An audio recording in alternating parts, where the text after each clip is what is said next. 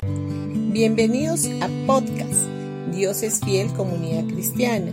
Los invitamos a escuchar el mensaje de hoy. Hola familia, día sábado 13 de agosto. Ayer dijimos que la gracia divina está por encima de la ley y de ninguna manera la inversa. Hoy en día estamos acostumbrados a ver en casi todo el mundo que se conmemora la hermosa historia de la Navidad con sus bonitos y tiernos personajes. Sin embargo, esta fue la historia más escandalosa que ayer lo hablamos un poco. Fue un embarazo extramatrimonial que era sinónimo de muerte segura. El bebé que crecía en el vientre de María no era un niño cualquiera, y el autor de aquel embarazo no era un ser humano cualquiera. Todos nosotros conocemos esta historia como el nacimiento virginal de Jesús, la cual forma parte de la doctrina y teología de la Iglesia conocida y aceptada en todos los círculos cristianos. Sin embargo, casi nadie toma en cuenta que esa historia fue sinónimo a un gran escándalo. Se trata del escándalo de la gracia divina. Todo el mundo habla de la tierna y dulce historia de la Navidad o del nacimiento de Jesús.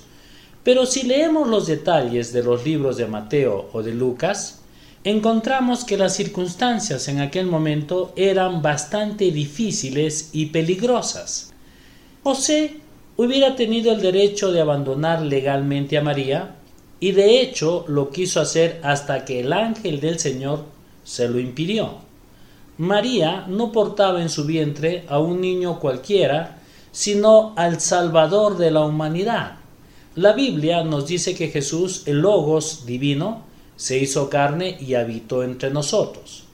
En el árbol genealógico de Jesús encontramos personas imperfectas y llenas de errores y muchas de ellas representan nuestra propia historia.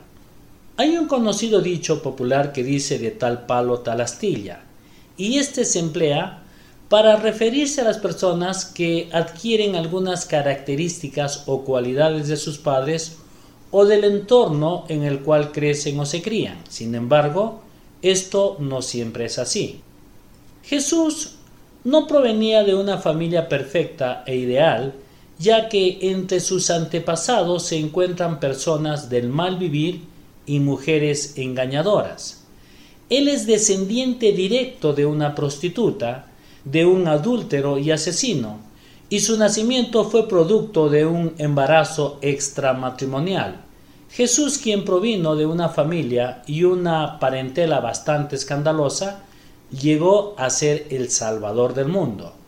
Lo que Dios nos quiere decir con esto es que aunque nuestro pasado haya sido difícil y oscuro, él puede cambiar las cosas para bien y hacer de ella un futuro maravilloso. Jesús, cuya línea genealógica no fue la mejor de todas, llegó a ser el Salvador del mundo. Él es el Salvador no solamente de los judíos, sino también de los gentiles. Con la mención de estas mujeres en la línea genealógica de Jesús, Dios está poniendo su gracia por encima de todos los defectos y de todos los errores humanos.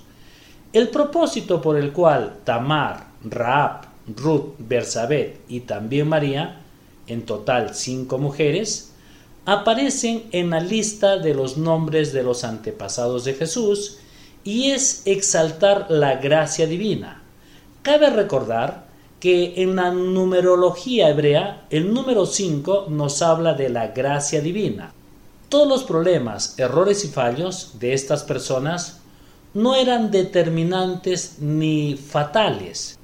Esto quiere decir que siempre hay esperanza para los que creemos en Jesucristo nuestro Señor y Salvador personal. Bendiciones con todos ustedes y mañana domingo los esperamos en uno de nuestros dos servicios, a las 9 o a las 11 de la mañana en Pasaje Belén 109 Vallecito.